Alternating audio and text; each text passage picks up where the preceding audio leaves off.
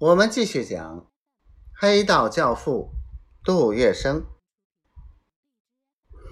顾竹轩留下小六子吃饭，两人边饮边谈。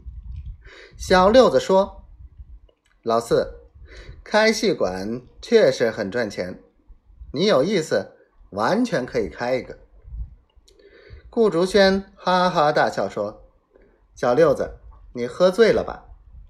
而今上海是寸土寸金，买地皮、造房子，全套弄起来，总要得上万元。我到哪儿去弄？你别瞎说了。”小六子带了几分醉意，说：“我不是酒后胡说。丹桂斜对面。”湖北路南京路口那块空地，地段不错吧？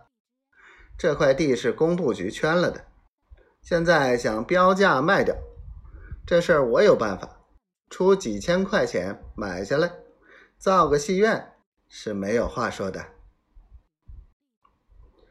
顾竹轩仍然摇头，小六子面孔一板，把酒杯重重一放，说。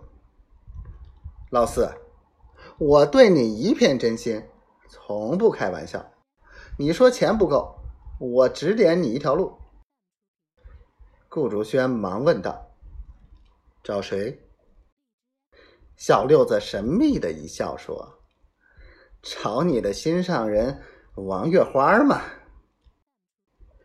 顾竹轩不由脸上发烧。但是当晚，他果真和王月花商量投资开戏园的事。顾竹轩的意思是把车行全部盘出，专门开戏园。王月花不同意，他说：“多经营一样，多一条财路。你看黄金荣、杜月笙他们，样样都干。苏北人难道比他们差？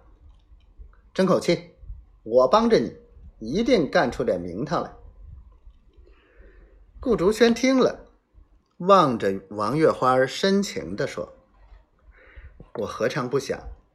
不过我财力不够，你有，可那是寡妇人家活命钱。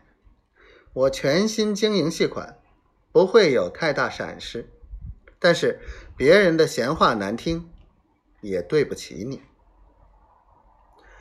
王月花用手指头在他额上一戳。